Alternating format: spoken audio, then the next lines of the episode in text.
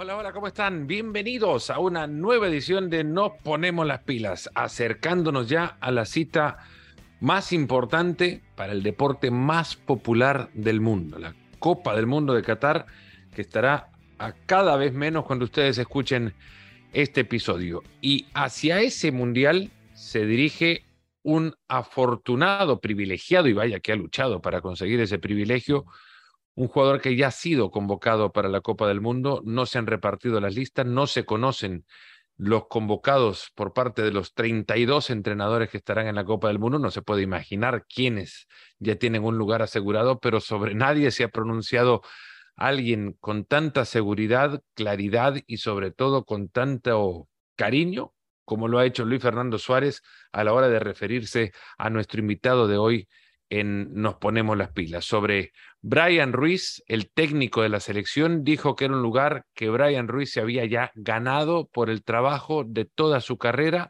y que no había nadie que quisiera más a la selección de Costa Rica y mereciera estar en ese campeonato del mundo como lo, como lo merece Brian Ruiz, que está a punto de cerrar su carrera también, con 37 años, se dirige a su tercer mundial y a final de este 2022 estará recibiendo a uno de los clubes que con más cariño lo trató en Europa para jugar con el primer club con el que jugó en su carrera con la Liga Deportiva Alajuelense. De todo eso, de cómo toma su café, vamos a charlar hoy en este, nos ponemos las pilas con el capitán de la selección de Costa Rica, Brian Ruiz.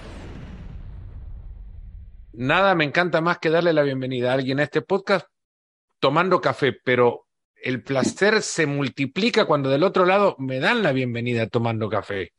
Claro Brian sí. Ruiz, ¿le pone azúcar o no? No, sin azúcar. ¿Y tenés conocimiento de café o solo gusto por el café? No, no, solo gusto, sinceramente. ¿Dónde probaste el mejor? Porque mira que has vivido en lugares donde se toma café de manera distinta o diferente. Costa Rica, Además No, de buen, nosotros buen jugador de la selección, buen embajador de su café. producimos buen café, la verdad, y, y tomo, tomo café aquí en Costa Rica. ¿Cuánto tomas al día? Dos tazas, una en la mañana y una en la tarde. Pero lo, hace- lo decís como por, por, por disciplina. Es como no, no tomo más por... Me dio esa sensación. ¿Tomás dos tazas por disciplina? ¿Tomar dos tazas o, o hasta ahí te da? No, no por disciplina, pero a veces tomo tres. En la mañana es fijo, o sea, ese no puede faltar, si no, no empiezo bien el día.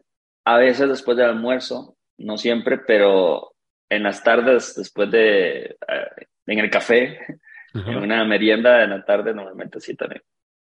¿Y, y, y te quita el sueño el café? ¿Puedes? No, No. O sea, un No, expreso por- a la noche tranquilamente después de una cena te puedes tomar. sí, y duermo bien. Escúchame, ¿y en Brasil tomaste buen café? Lle- Llevaba el de Costa Rica, sinceramente. Es que a mi esposa le encanta el de Costa Rica. Mi esposa sí conoce más de café. Y, ¿Sí? y ella llevaba de Costa Rica, entonces tomábamos siempre ya de, de Costa Rica. Imagino que alguno de estos podcasts has escuchado y si no has escuchado ninguno, decir que sí, pero siempre arranco diciendo que esto para mí es una excusa para acercar esas mesas que no se pueden armar por la distancia y poner Sí. un café en el medio. Yo lo traigo por una cuestión de costumbre, no espero que del otro lado me, me, me atiendan con café, pues es la primera vez que no lo pido y ahí está. Ah, sí, totalmente. No, no, sí. Y además, cuando hago este tipo de entrevistas en la casa, relajado, siempre, siempre traigo una tacita de café para, creo que, Para no dormirte. no, no, no. Al contrario, no, más bien como que me, me, me gusta esa sensación de estar hablando, tomar, un- escuchar mientras se toma uno un sorbito de café. Es tremendo, a mí me pasa, y lo he contado acá un par de veces, te lo cuento a vos ahora, a mí me pasa que he llegado al mediodía y he tomado más café que agua. O sea, el agua la he tomado en el café. Sí, Es- Sí, sí. Pero eso ya, ya es, es de trastorno, me parece. Brian, ¿cómo estás? así es mi esposa. Mi esposa es así. O sea, mi esposa, más bien a veces hay que pararla porque toma, toma, toma mucho café negro, sin azúcar. Es que lo demás no es, es, es café con cosas, todo lo demás. Eh, eh, ¿No? Estoy de acuerdo. Eh, Es así. Y hay que educar a la gente, no meterle azúcar al café. Cuando el doctor, el doctor te quita el café por una cuestión de, te dicen, no, usted lo que tiene, tiene que quitarse es el café, sobre todo ya a mi edad. No, eh, reduzca El café, pero digo, ¿por qué? No, porque engorda. ¿Qué va a engordar? El café no engorda. En- El café solo no engorda. Lo que pasa es que la gente le pone azúcar al café. Sí. Por eso te lo quitan. Sí. Vamos a defender el café sin azúcar. Brian, ¿te has puesto a pensar que de 32 selecciones son 26 jugadores los convocados en esas selecciones y el álbum trae 667 figuritas? Yo me imagino que es una cantidad semejante de jugadores los que van a estar en la Copa del Mundo. Voy a hacer ahora mismo la matemática que tendría que haberla hecho antes de formularte la pregunta, pero te has puesto a pensar que sos el único, 832 jugadores, Pan. Eh, y hay 831 que a la hora de hacer esta entrevista no tienen la tranquilidad que vos tenés. Bueno, seguramente habrá unos 800, 750 fijos que nada más el entrenador no los ha confirmado, pero igual en Costa Rica eh, seguramente habrán ya muchos que están en la lista por default, por así decirlo, pero bueno, el único confirmado soy yo y, bueno, eso obviamente me alegra bastante la confianza que me tiene el profesor para, para dar ese, ese dato. ¿Qué significó para vos que te pusieran a... Y ojo, que esto no es una entrevista, es una charla, ¿no? Después te puedo contar lo que me dijo Suárez en el podcast un par de semanas atrás también, y, se refiere a vos como ya alguien que está más allá del bien y del mal eh, dentro de la selección. Es que, ¿Qué más? Qué, te puede ofrecer si, si te puede quitar la incertidumbre? Es mucho mejor. Sí, totalmente. O sea, por más que uno y muchos de los jugadores sientan que están dentro, siempre existe un poquito de incertidumbre de, de esta lista final. Algunos más, algunos menos. Pero bueno, yo creo que mientras me mantenga bien físicamente y Dios me libre de, lesiones, pues ya soy uno de los confirmados y eso, eso pues, da tranquilidad también. ¿Tocaste madera cuando respondiste? No, por la lesión. O sea, evitar ninguna lesión. ¿Sos cabulero? No mucho, pero en esas cosas como que no dejaste creer. Prefiero, sí, exactamente. No soy cabalero, pero tampoco debo creer. No pasas debajo de la escalera, pero mejor no. Ay, no sé, soy mañoso porque no me importa, no me molesta, paso bajo una escalera sin problema. Y hay personas que me dicen, no, no, no, y yo no, no, no, hay problema. Pero ah, hablo de una lesión y toco madera.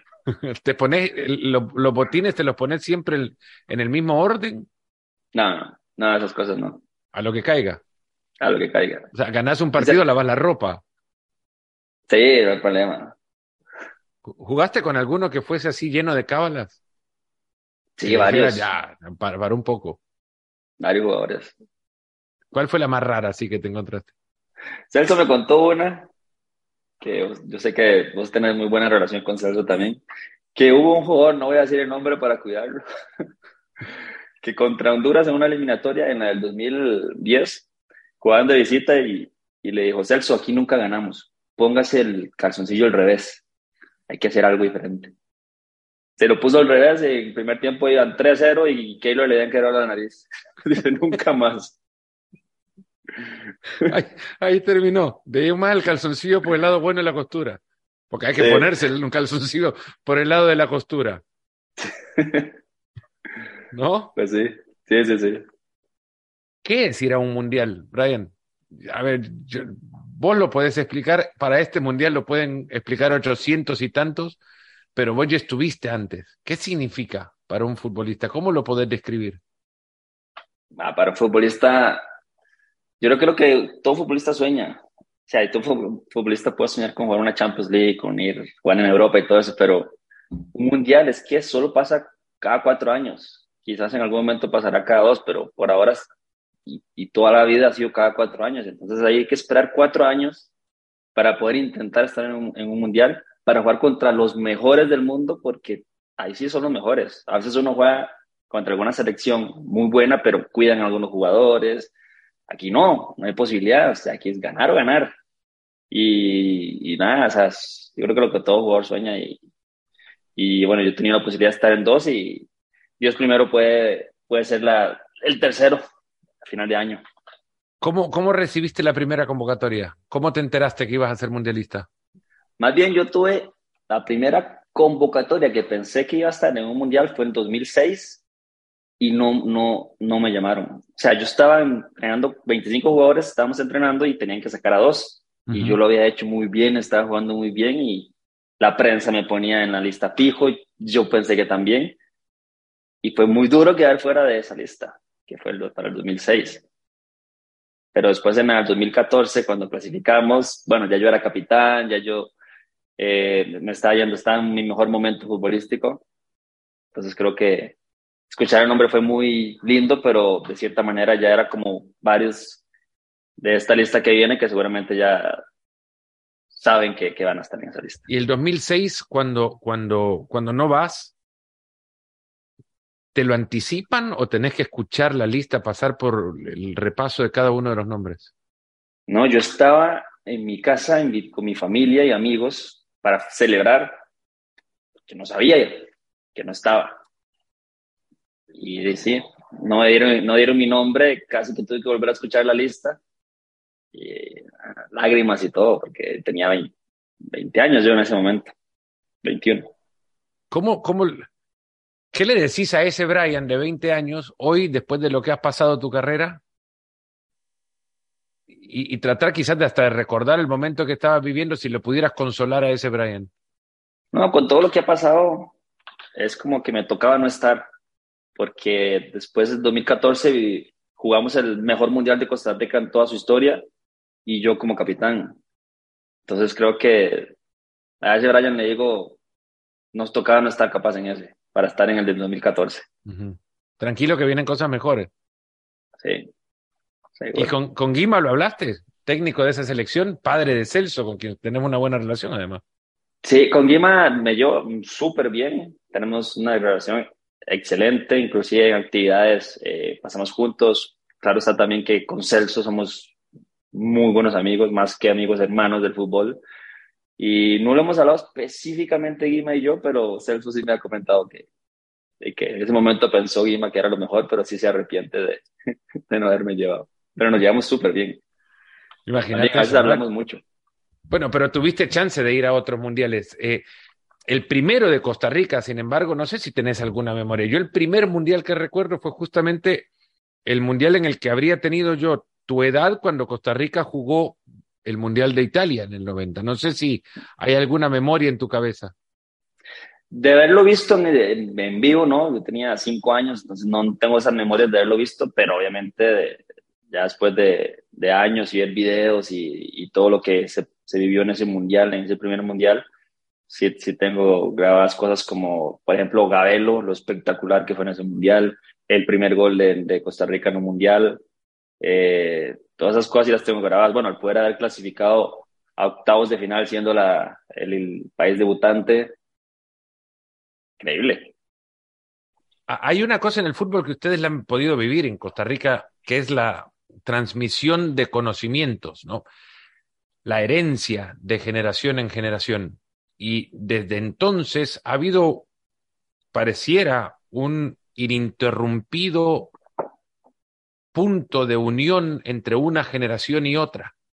Eh, mencionás a, Gabelo, Gabelo ha sido parte del, cuerpo técnico de selecciones por mucho tiempo. Medford hizo el gol contra, contra Escocia y, y, Medford ha sido técnico de la selección de, de Costa Rica. Eh, Guima eh, ha sido el jugador de aquella selección, técnico de dos selecciones campeonas del mundo y así Ustedes pasaron de los del 2006, algunos repitieron en el 2014.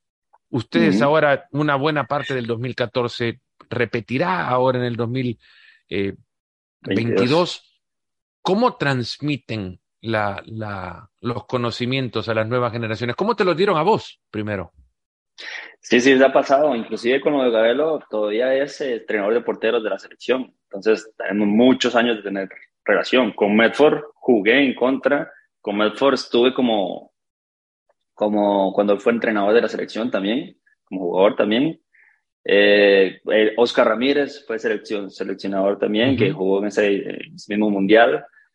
Y bueno, con Guima, tener también a Celso, que de cierta manera, si, no sé si se, si se habrán dado cuenta, pero si Celso va a este mundial, que posiblemente sí, los Guimaraes van a haber estado en los seis mundiales que ha jugado Costa Rica. O Guima estuvo en el de Italia 90 como jugador, 2002, 2006 como entrenador, Celso 2014, 2018 y, y si jugamos este, o sea, van a, haber estado en todas. Entonces, Hacen los Windsor del, fútbol tico.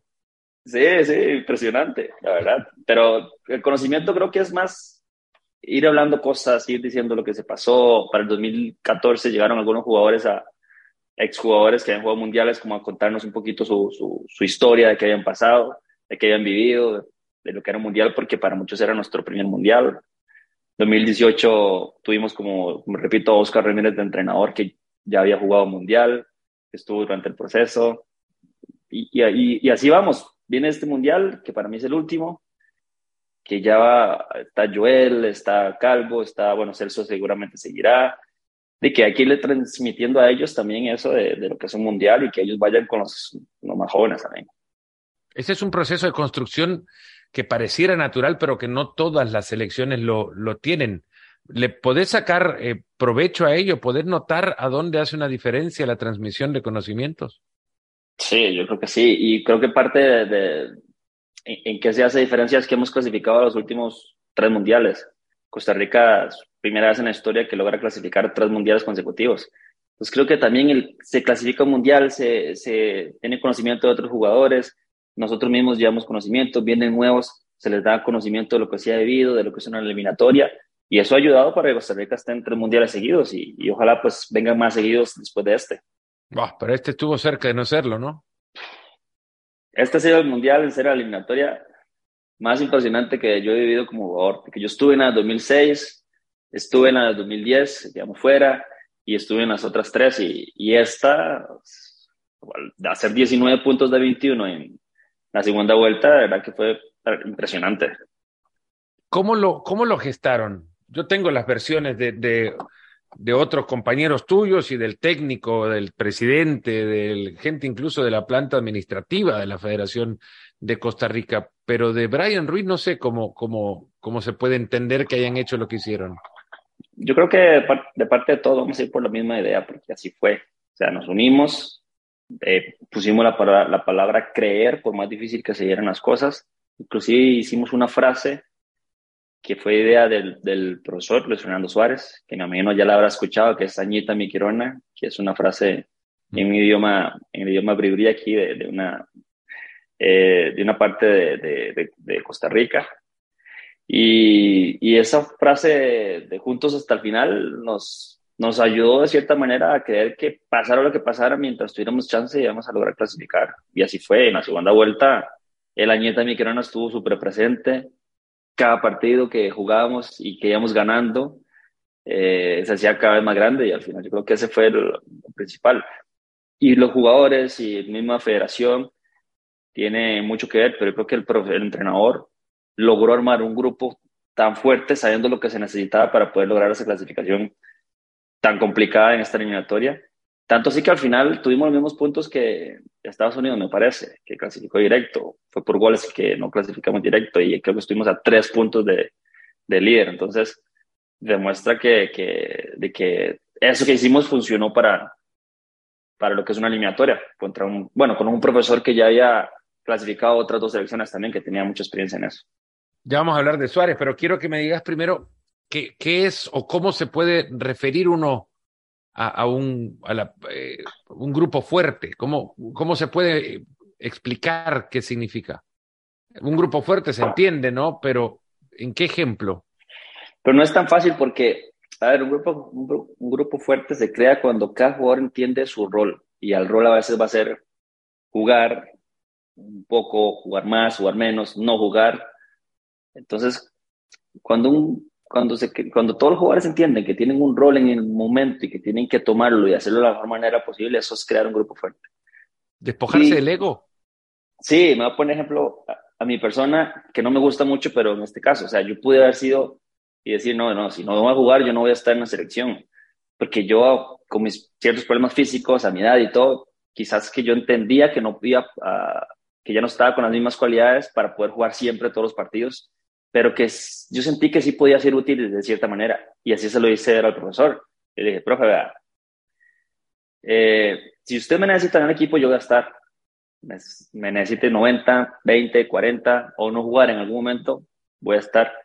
Pero sí le dije, eso sí, se lo voy a poner difícil para que me ponga todo lo que sea posible, porque a mí no me gusta no jugar, pero entendí mi rol en ese momento. Y yo creo que eso fue lo que hicimos todos los jugadores al final, entendimos el rol y eso creó un grupo muy fuerte.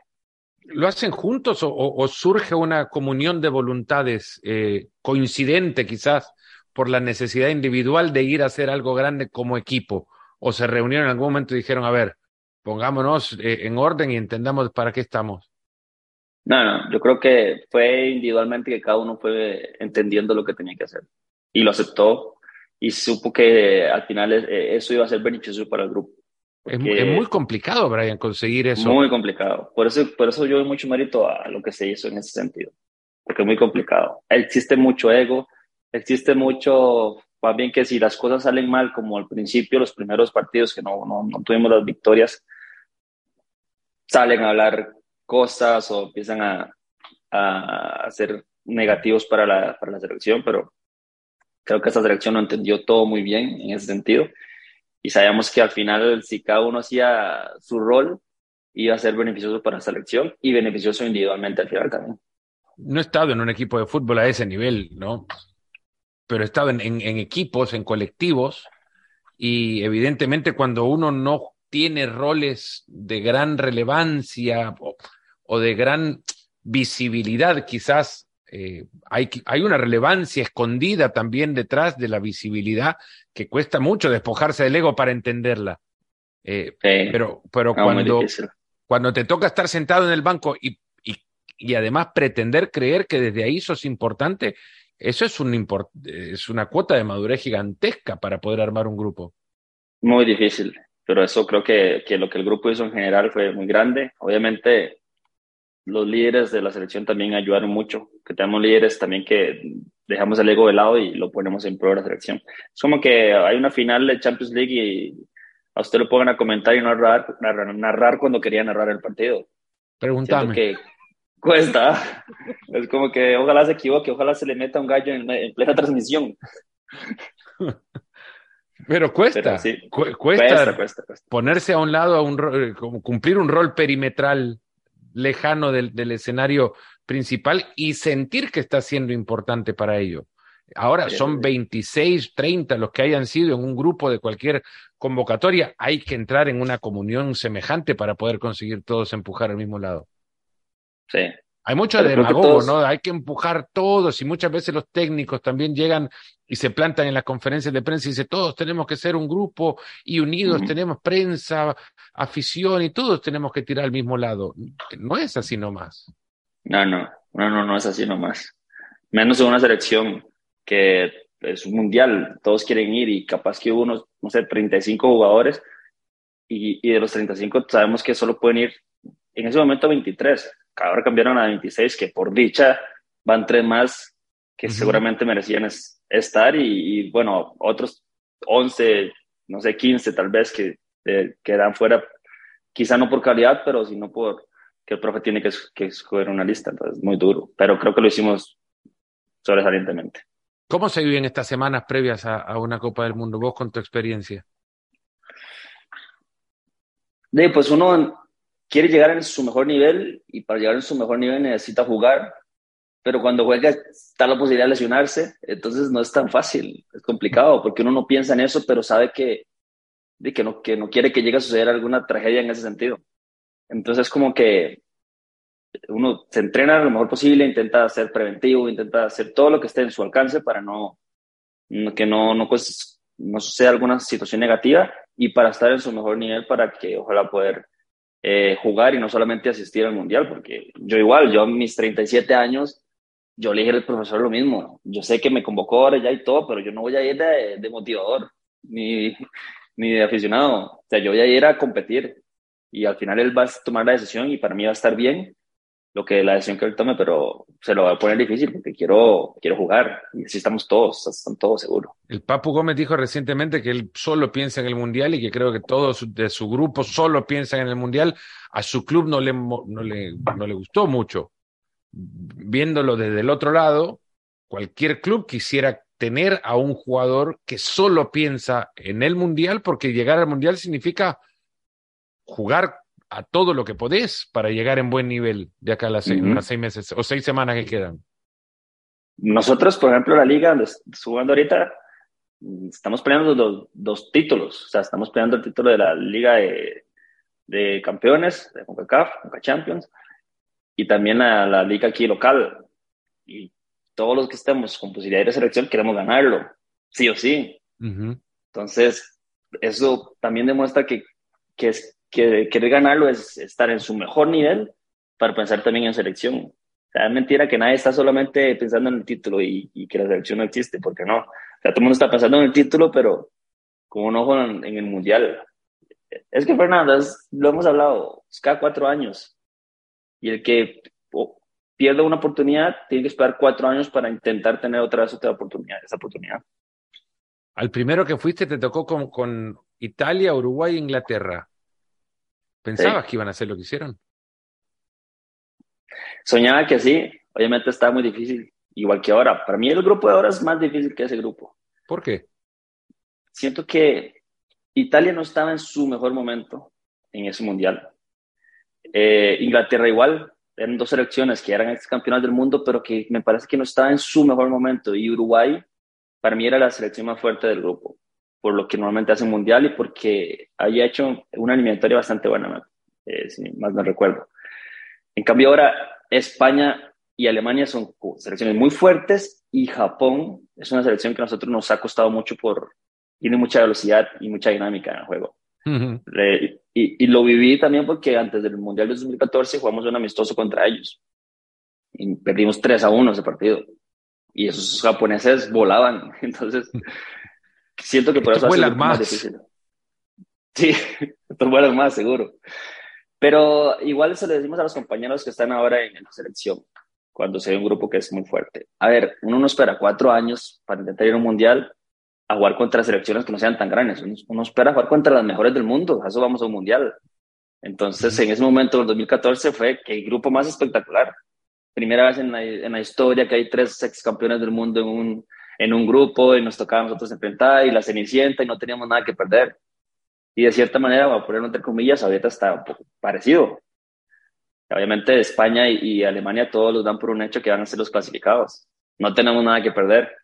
Lo que pasa es que es más difícil también porque ahora España, Alemania y Japón van a decir, estos en el 2014 dieron una sorpresa, entonces no, no, no podemos confiar, nos va a ser más difícil también por eso. Pero eso lo hace bonito y estoy encantado que nos haya tocado un grupo como estos. ¿Guardaste, eh, ¿Guardas camisetas?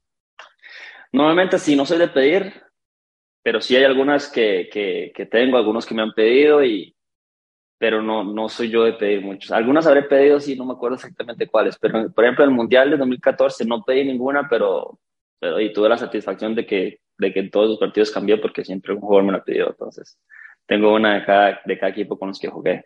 Igual en Rusia. Vamos a ver ahora. Creo que ya me tocará pedir en este último Mundial. ¿De, de quién tenés? Eh, del Mundial del 2014 cambié con, bueno, con Suárez, porque lo conocía de Ajax, eh, estuvimos ahí jugando en contra, igualmente en la Premier League, y eh, contra Uruguay también, y nos topamos en el, en el doping ese partido, entonces cambiamos camisetas contra con Uruguay. Después ¿Qué dijo algo ahí después del triunfo de ustedes?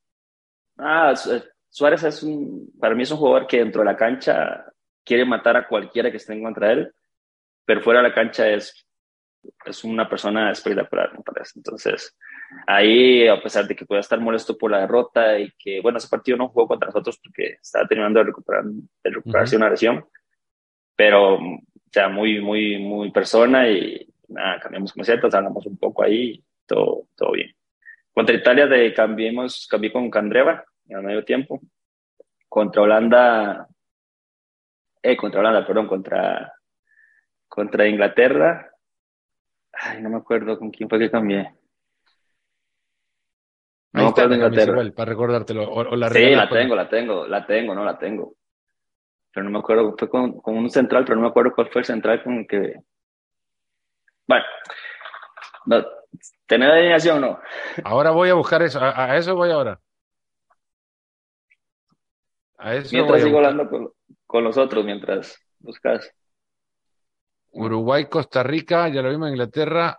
Estoy buscando mientras me acuerdo, se acuerda Brian con quién cambió. ¿El Manchester United? Chris Smalling y, y Cahill eran los centrales de aquel equipo. Smalling ha de haber sido. Smalling, sí, Smalling. sí. Después eh, contra en octavos contra Grecia con Giorgio Scaraguni, que jugó conmigo en, en Fulham, jugamos juntos.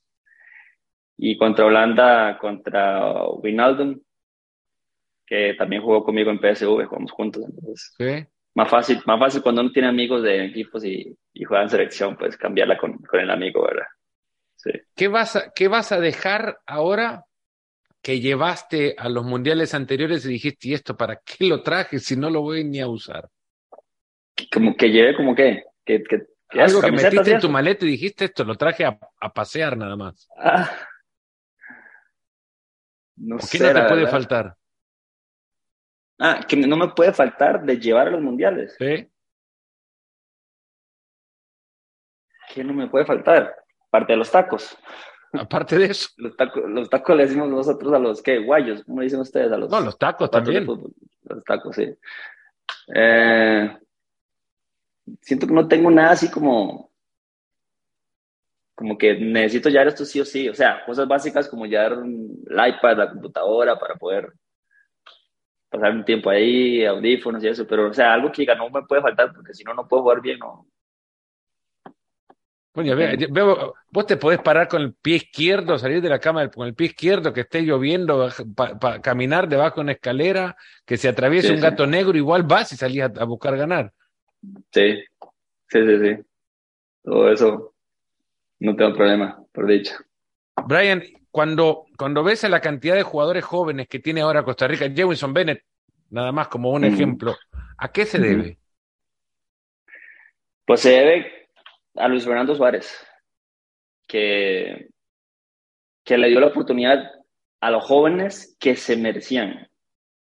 Eh, yo creo que la virtud de él fue hacer unos microciclos para ver los jugadores nacionales. La desventaja que nosotros tenemos con respecto a otros mundiales, principalmente el de Brasil 2014, es que antes teníamos 12, 15 jugadores jugando en Europa. Ahora no los tenemos. La mm. mayoría de jugadores están en Costa Rica. Necesitamos sacarlos para Europa. Entonces el profesor lo que hizo fue ver todos los jugadores de Costa Rica y hubo varios que convencieron. Jefferson Bennett, el mismo eh, Anthony Contreras, son jugadores que salieron al final vistos por, por el profe y que fueron vitales para nosotros para poder también lograr esa clasificación a, este mundial. Entonces se debe mucho al ojo de él, a que también los jóvenes estos están entendiendo su labor en selección y que, que no es solamente estar ahí, sino que tienen que esforzarse mucho, lo han hecho muy bien. Eh, bueno, yo estuve, por ejemplo, también con Brandon Aguilera, que ahora eh, lo compró compraron en la Premier League, que también es un jugador que va a dar mucho de qué hablar, así como otros. Entonces yo creo que el que les haya dado esa oportunidad de momentos tensos también de la eliminatoria, pues habla muy bien del profesor y de ellos que la supieron aprovechar y que ojalá ahora, ahora en el próximo mundial tengamos otra vez 10, 12 jugadores jugando en Europa. Vos te fuiste al, al, al primero, en el 2005. 2006. 2006. Sí. Han pasado Yo quedé fuera de la lista, quedé fuera de la lista del mundial y durante el mundial eh, fue que salió esa oportunidad de ir a Ghent y, fui ahí. 16 años después, ¿cómo? Bueno, fuiste de lo. Abrieron puertas muchos otros antes también. Eh, Centeno, por ejemplo, en el, en el AEC, en, Grecia, eh, tantos otros que después del Mundial también se quedaron en, en Europa pero ya la percepción del futbolista centroamericano, del costarricense particularmente, tiene que haber cambiado después de todo lo que vos hiciste también allá. Sí, pero bueno, como, como decís, no solamente lo que yo hice, obviamente ir a Ghent, hacerlo bien ahí, abrir puertas para que ahorita hay un par de jugadores, después de eso varios jugadores salieron a Bélgica, tuvieron su oportunidad. En Holanda me fue muy bien, entonces ya, por ejemplo, Manfred Ugalde está en Twente, eh, tuvo esa oportunidad. No sé si la hubiera tenido si, si yo no hubiera estado ahí. Eso, pues, eh, no, no, lo vamos a ver nunca. Pero yo creo que que jugadores como One Chop en Inglaterra, eh, obviamente lo que ha hecho Keylor, Celso también en Europa y otros como Brian Oviedo, Cristian Gamboa, Oscar Duarte, todos ellos han, hemos abierto las posibilidades para que los jugadores ticos se eh, tengan esa posibilidad de ir, ya al final va a ser de cada jugador aprovecharla, pues o no. fuiste campeón de goleo una, temporada en la Eredivisie en, con, el, con el Twente. ¿Te cuestionaste? 28 goles fueron, ¿no? No, en la, en la, en la liga, eh, en la Eredivisie, fueron 29 goles en, en, total en Europa League, Eredivisie y la Copa. Pero en la Eredivisie noté 24. Fui segundo, mejor goleador. Adivine quién fue el primero. Pues decime el año. Mira que si yo, yo juraba que era vos, me quedé con esa idea. 2010, 2009-2010, torneo 2009-2010 de la Eredivisie. Ah, Luis Suárez habrá sido. Luis Suárez. Yo noté 24 goles, que eran bastantes, inclusive creo que fue, fui el más goleador de Twente en muchos años en la liga, en la Eredivisie, y Suárez metió 35 goles. Una, vez una barbaridad. Sí, bueno, por eso es lo que es verdad también. Una barbaridad, pero bueno, terminás peleando un título de goleo, ahí. A 11 goles terminé peleando el título de goleo. ¿Qué sos? Porque eh, hay una percepción también de que tu idea de, que sos un jugador de, con una visión para el último pase, con una conducción privilegiada de la pelota, eh, un número no se te puede poner a la espalda.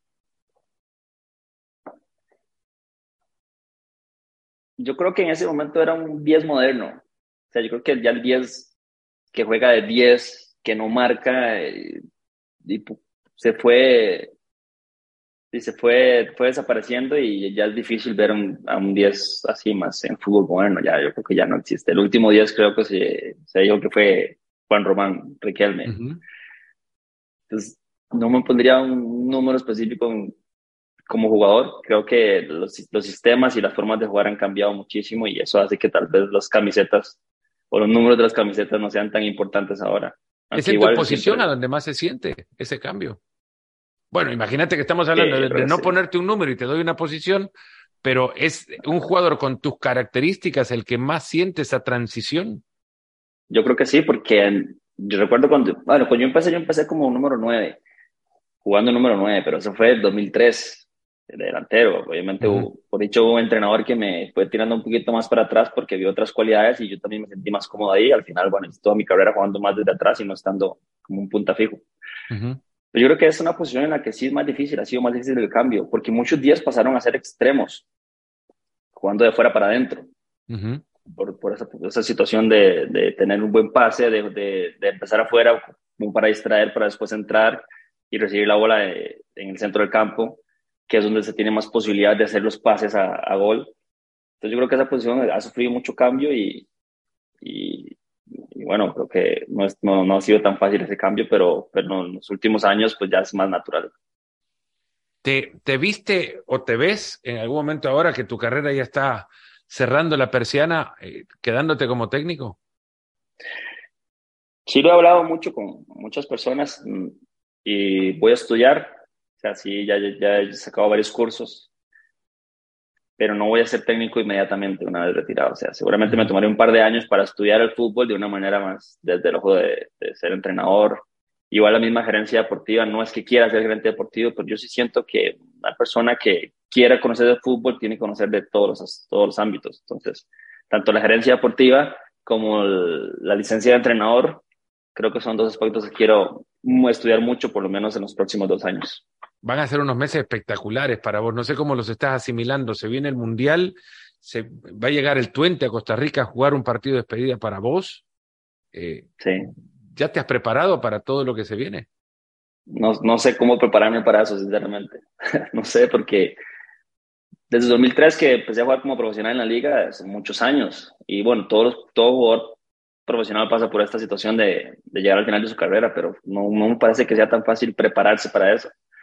Lo único que he hecho estos últimos meses, principalmente este último año, ha sido intentar disfrutar al máximo, tanto los partidos cuando juego, cuando no juego, como el camerino con los compañeros, tanto en selección como en equipo, porque no, no todos los jugadores tienen la posibilidad de terminar su carrera pues jugando un mundial o estando en selección. La mayoría de cierta manera se retira con una selección, sigue en su equipo un tiempo y después se retiran al equipo, pero creo que estoy teniendo la posibilidad de hacer las dos al mismo tiempo, retirarme con selección, con equipo y, y ante un par de eventos muy buenos como lo es el, el jugar un mundial y, y, después tener la posibilidad, si no llegamos a la final del mundial, de jugar el, el partido de despedida contra el técnico Costa Rica. Así estaba poniéndome a ver que el partido es el 17 de diciembre. Hay un riesgo asumido en programar eso.